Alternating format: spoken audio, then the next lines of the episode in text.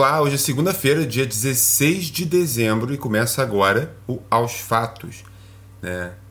Nossa tentativa aí de analisar os fatos, os acontecimentos, o que vira notícia e tentar entender as entrelinhas desses fatos. Né?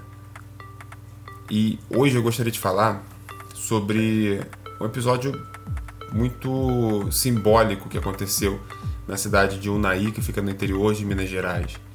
É, era um sábado à noite, esse sábado, passou agora, dia 14 de dezembro, e um homem sentado em um bar, um homem branco, de meia idade, com uma camisa social, sentado em um bar cheio de pessoas, colocou o celular sobre a mesa, também as chaves, e pediu a cerveja dele.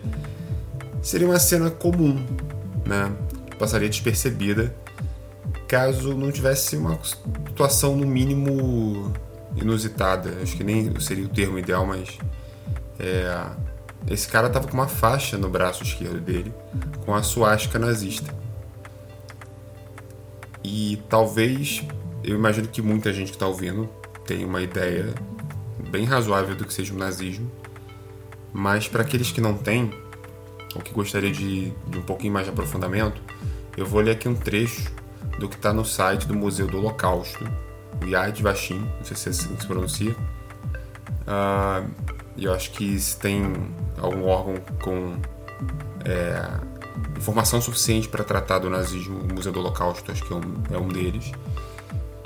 E ele diz o seguinte: é, essa frustração, eu estou traduzindo aqui, o texto original está em inglês, e aí aqui é, tem um contexto anterior aqui falando de que a frustração de ter perdido a Primeira Guerra Mundial, das limitações impostas pelos países vitoriosos, né, e tudo que isso causou, né, de consequência na vida do povo alemão. Então diz que essa frustração, junto com a intransigente resistência e alertas sobre a crescente ameaça do comunismo, criou solo fértil para o crescimento de grupos radicais de direita na Alemanha, gerando entidades como o Partido Nazista.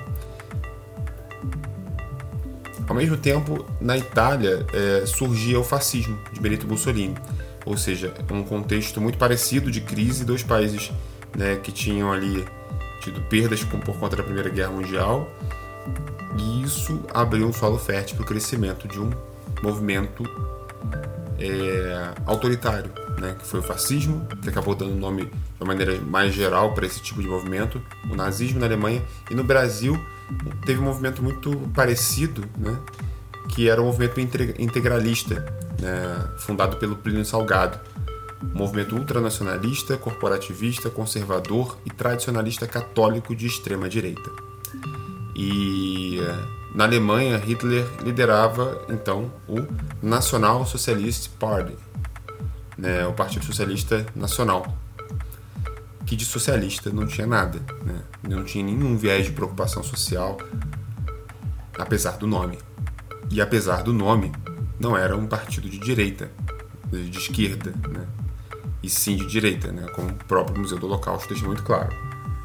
Uh, e no livro que o Hitler escreveu, na época, ele expressa o que traduzia o, o movimento nazista basicamente teorias de superioridade racial e as justificativas para um domínio nazista sobre o mundo. Era disso que se tratava o livro. Da questão do, do da raça branca ariana superior, né? E, e como o nazismo tinha que controlar o mundo inteiro. Né? Não por acaso a, a Alemanha depois entra na Segunda Guerra Mundial e tem toda aquela coisa de querer controlar as nações, invadir outros países.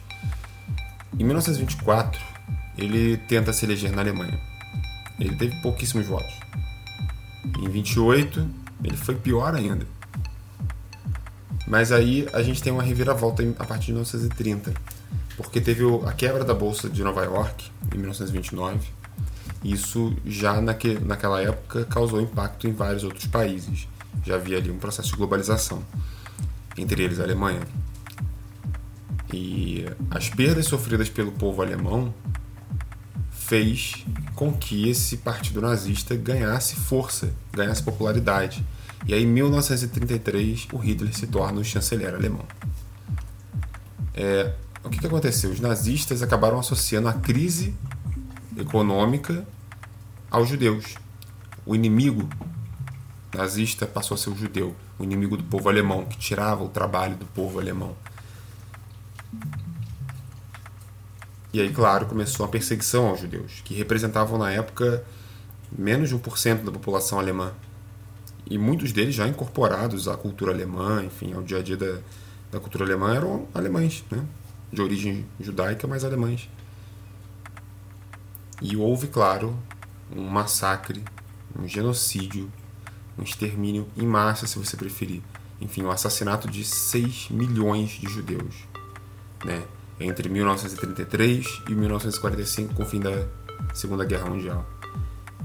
Esses judeus foram segregados socialmente em guetos, provavelmente você já deve ter ouvido falar no filme Gueto de Varsóvia, né? enviados para campos de concentração. É, acho que dá para lembrar de outro filme que é, que é a Lista de Schindler, por exemplo, que trata disso.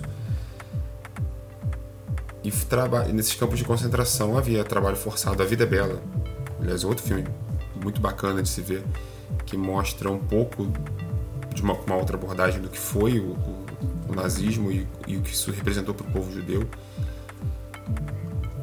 Enfim, era trabalho escravo, forçado e tinha, claro, extermínio, tortura. Isso era o nazismo.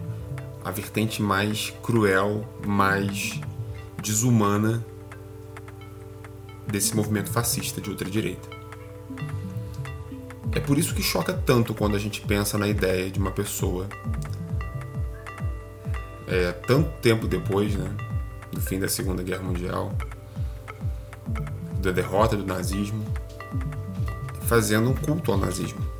Aqui no Brasil, um país tão miscigenado, um país com tantos povos, um país formado por tantos povos diferentes, cuja maioria da população sequer é branca, uma pessoa sentada num bar, sem a menor vergonha, sem o menor pudor, sem medo de exibir a suástica nazista no braço ou fosse em qualquer parte do corpo, não importa. Mas pessoas se incomodaram com isso e acionaram a Polícia Militar Mineira, que foi ao local.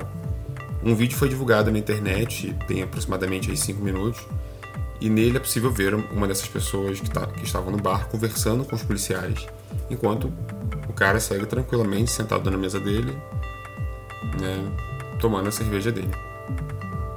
E a polícia militar foi embora sem fazer qualquer abordagem a essa pessoa. A justificativa da polícia, segundo o relato das pessoas que, que estavam no bar e divulgaram esse fato, foi de que não havia tipica, é, tipificação de crime ali. No entanto, isso contraria o, o parágrafo 1 do artigo 20 da Lei 7.716 de 1900, 1989, que é a Lei do, do Racismo. E ela define é, os crimes resultantes de preconceito de raça ou de cor. E diz o seguinte, no artigo 20: praticar, induzir ou incitar a discriminação ou preconceito de raça, cor, etnia, religião ou procedência nacional. Nesse sentido, eu acho que onde ela se encaixa um pouco com a leitura do nazismo.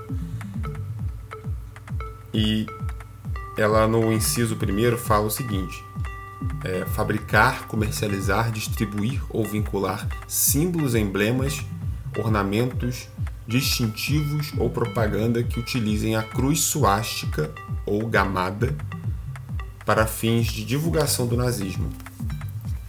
Bem, houve uma atualização dessa lei e que prevê a reclusão de 2 a 5 anos, além de multa.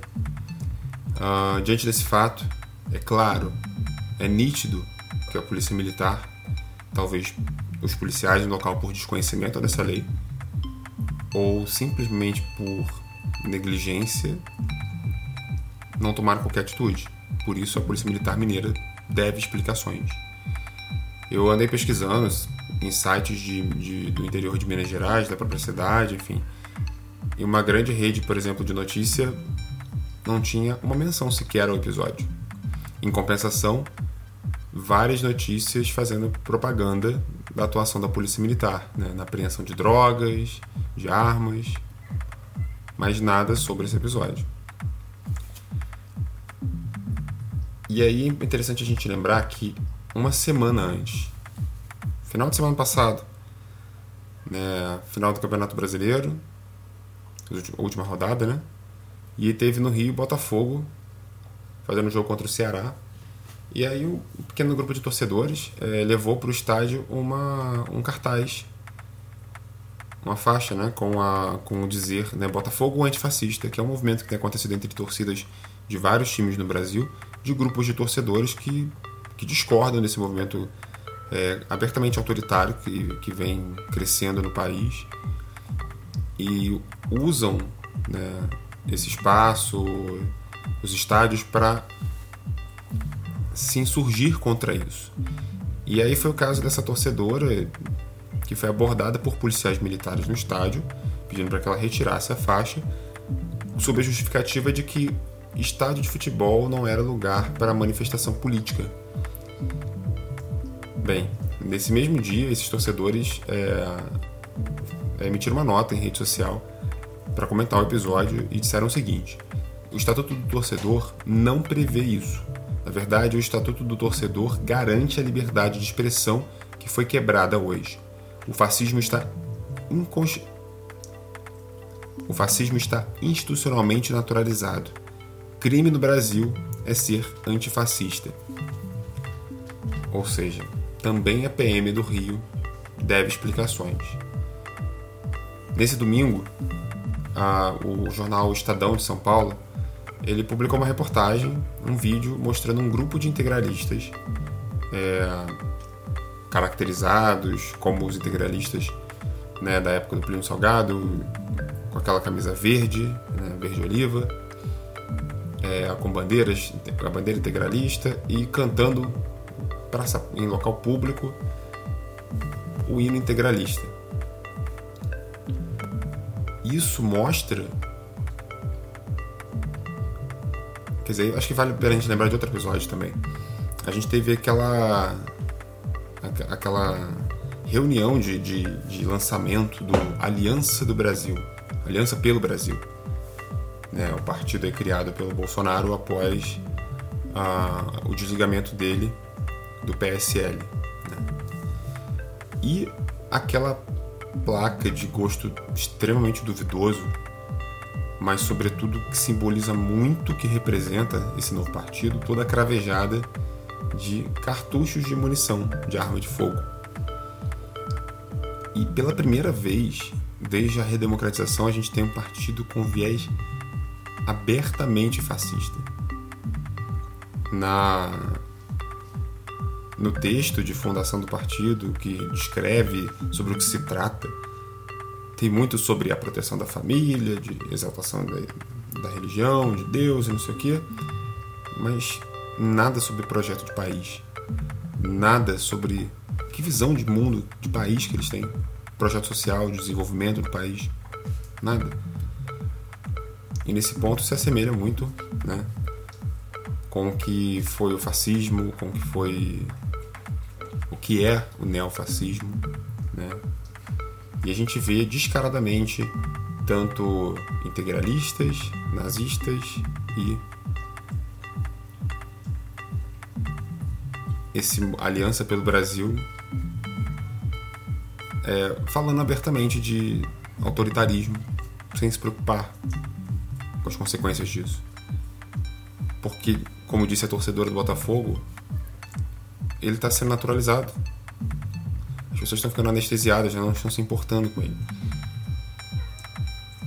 Eu acho que está sendo cada vez menos confrontado. Né? Em 1977, é, é, foi lançado um filme chamado O Ovo da Serpente, e ele mostra uma Alemanha pré-Hitler, uma Alemanha pré-nazista. E ele é ambientado na Berlim de 1923, um pouco antes da primeira tentativa de eleição do Hitler. Em linhas gerais, acho que dá pra gente dizer que que ele mostra o contexto de surgimento do nazismo. E a expressão ovo da serpente é para traduzir a ideia de que no meio de um, de, um, de um ninho com vários ovos, um desses ovos não era de uma ave ali, né? E sim de uma serpente. Então a ideia de que o nazismo, o fascismo, o autoritarismo né, dessa extrema direita ele está incubado na sociedade, ele está submerso e ele vem à, superfície no momento em que se cria o, o cenário ideal para isso. E aí acho que a gente pode é, avaliar esse cenário ideal, né, e o filme trata disso. Eu acho que a gente encontra muito paralelo disso com o Brasil de 2013 para cá, que é o caso do, da depressão econômica na, na época da, da, Alemanha nazista, em 1929, quando daquele grande ponto de virada em função da, da quebra da bolsa de Nova York. E aqui no Brasil a gente tem os últimos anos, né, com o aumento da taxa de desemprego, a insegurança, a instabilidade é, sociopolítica moral, a inflação. É, não dá para a gente imaginar que o cenário de 2018 e do Brasil desse período não tenha muito a ver com a Alemanha da década de 20. Parece que é meio complicado até fazer essa relação entre Brasil de hoje, ou o mundo de hoje, com o mundo da Alemanha do Hitler da Alemanha nazista, da Alemanha fascista. Mas o professor de Harvard, que é filósofo e especialista, estudioso em neofascismo, que é o Jason Stanley, ele escreveu um livro chamado How Fascism Works, né, como o fascismo funciona. Esse livro ainda não foi traduzido para o português, mas não é difícil de achar textos sobre ele na internet ou o próprio livro disponível para é, fazer o download. E para tornar palpável essa comparação, ele é, trata os dez pilares do fascismo. O primeiro deles é o culto ao passado mítico. Na Itália do Mussolini, também fascista, era o Império Romano, ou seja, retomar a glória do Império Romano. Né? Então era isso que ele tentava fazer na Alemanha. Né? No caso do Brasil de 2019, a gente tem pessoas pedindo o fechamento do STF e a volta da intervenção militar, né? Tá? pedindo o AI-5, pedindo o retorno da ditadura militar, porque naquele tempo era um tempo onde tinha lei, tinha ordem e não tinha toda essa degeneração, degeneração da sociedade. Era um tempo melhor, a sociedade era melhor. Ou essa é a visão desse passado mítico que se tenta se vender. O segundo ponto importante, o segundo pilar, é o da propaganda, ou da inversão da realidade. Nele, a ideia é negar tudo que contraria o regime e acusar de mentirosos aqueles que acusam o regime, né? e produtores de fake news. Ao longo da campanha ano passado, a gente viu é, toda hora a expressão fake news popularizou através do próprio partido do atual presidente e do próprio presidente que falava fake news o tempo inteiro. Tudo que se dizia contra ele era fake news. Quando se descobre hoje que a campanha foi financiada com disparos de fake news no WhatsApp. Um deles, que foi divulgado, na casa de 8 milhões de reais, o dobro do valor divulgado do custo de campanha, que foi 4 milhões de reais e contando mentiras como a mamadeira de, de piroca, a... enfim. O terceiro pilar é o da anti-intelectualidade. E aí sobre isso vale lembrar de uma frase do Hitler, que é preciso que a propaganda tenha apelo diante dos menos educados. Ou seja, essa campanha de inversão da realidade ela depende de que tenha uma população deseducada, de que tenha uma população é, não intelectualizada. E fica muito claro que a intenção é essa quando você vê um ataque sistemático às universidades. Corte de orçamento, dizer que universidades são plantações de maconha laboratórios de anfetamina e de outras drogas com o uso de agrotóxico, sem provar nada. Né? Que as faculdades são cheias de drogados, né? que nelas reina um marxismo cultural, que, aliás, é uma reciclagem de uma teoria, uma super teoria da conspiração da Alemanha nazista, de que havia o bolchevismo cultural. E o quarto pilar é o da hierarquia a ideia de que um grupo tem superioridade sobre o outro e por isso é necessário que esses grupos que não que estão abaixo dos superiores se curvem a eles. Então, eu duvido que, que vocês não tenham ouvido essa frase: as minorias têm que se curvar às maiorias, tá ok? Ou a da última semana aí que foi chamar a Greta Thunberg de pirralha. Né? Ou seja, a hierarquia de que ele é um adulto e ela é a pirralha. O quinto pilar é o da vitimização. No fascismo, o grupo dominante se diz vítima do oprimido. Na Alemanha nazista, o opressor, que não dava nem 1% da população, era o judeu que roubava o emprego dos alemães. Já no Brasil de hoje, são os gays e a sua ditadura gay, que são os algozes da família, do cidadão de bem, né? dos valores cristãos, judaico-cristãos. Uh, o sexto pilar é o pilar do distanciamento da realidade. Recentemente, o Trump deu uma entrevista e ele disse o seguinte: que os seus eleitores não deviam acreditar no que eles veem ou leem. A todo momento, o Trump é um inimigo da Fox, por exemplo, de outros canais de notícia americanos que vivem é, noticiando as contradições do, do próprio Trump. E uma estratégia né, desses governos autoritários que nasceram não só no Brasil, a gente está falando de Trump, de Orbán, enfim, Salvini, é a realidade. E propor que seus eleitores se distanciem, que os jornais são propagadores de fake news, né? que a verdade, que a, que a verdade que vos libertará só vem do lado deles. Né? E na, e na verdade há um distanciamento da realidade é, e não uma busca pela verdade, é um distanciamento dela. Não importa se, se o presidente do INPE aponte que os dados do desmatamento crescente e que o mapa de desmatamento mostra que eles se concentraram em áreas de de, de expansão agrícola, né, em áreas de, de atuação de madeireiras, ainda assim vai lá o presidente ao vivo e sem provas dizer que ongueiros, né, tacaram fogo na Amazônia para poder receber dinheiro do Leonardo DiCaprio, que é um financiador das queimadas da Amazônia. O sétimo pilar, e ele está atrelado diretamente ao oitavo, é o da lei e da ordem. Ou seja, os fascistas criminalizam os dissidentes, ou seja, todo mundo que contraria o fascismo é criminoso. E aí o oitavo pilar, é, tá, que está diretamente ligado ao sétimo, é o da tensão sexual. Ou seja, no fascismo a tensão sexual é a ameaça permanente. Seja de estupro, seja da famigerada, famigerada ditadura gay, tudo é sexualizado. Tudo é degeneração. Né? Como a história da, da lá, de que a Frozen é, tem o beijo gay, tudo é sexualizado. Sabe? Quando sexualização, na verdade, é você determinar que uma menina tem que vestir rosa e uma menina vestir, vestir azul. Pela roupa, você, por um enfeite, você determinar o sexo da criança.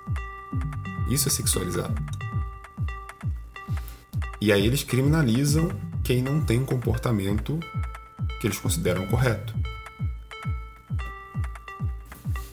O nono pilar é chamado de Sodoma e Gomorra, é, fazendo referência às cidades bíblicas da degeneração que foram punidas pela, pela fúria divina.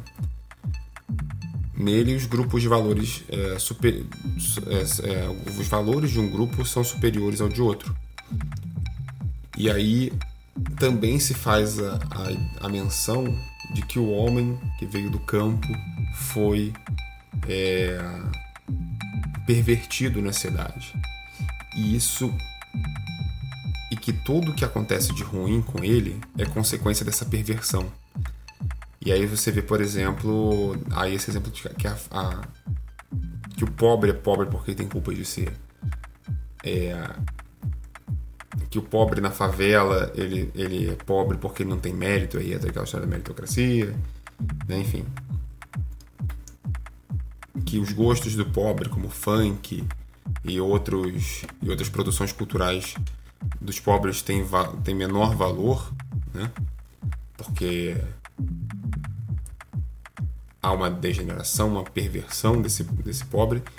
E, e toda essa visão é o que justifica, por exemplo, episódios como o Massacre de Paraisópolis. Né?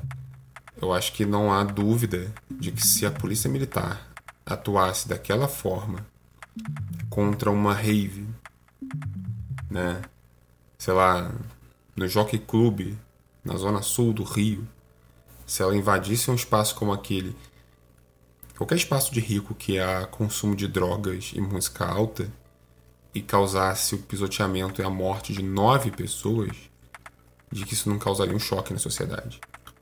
E a sociedade, boa parte dela se anestesiou porque se tratavam de pobres. O décimo e último pilar tem um nome alemão, que eu não sei se vou pronunciar corretamente, mas é Abermattfrei. Eu não sei se pronunciei certo. Enfim.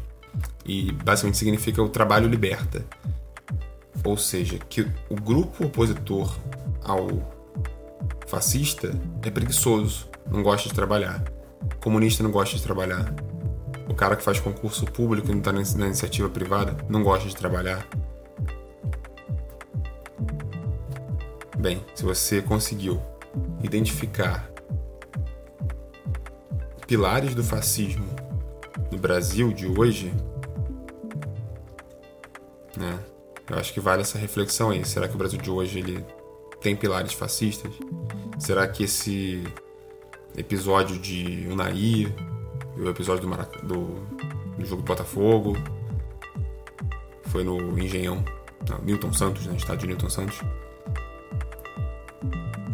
E a criação desse partido, Aliança pelo Brasil, será que tudo isso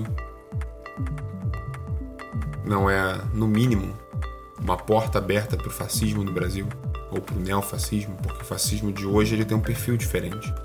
Ele não é aquele fascismo uh, que a violência é física como aconteceu na, na Alemanha, por exemplo.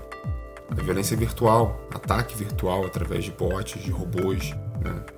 para fazer o linchamento virtual de o gabinete do ódio, né? denunciado por dissidentes né, do bolsonarismo, pela Joyce Rosseman, pelo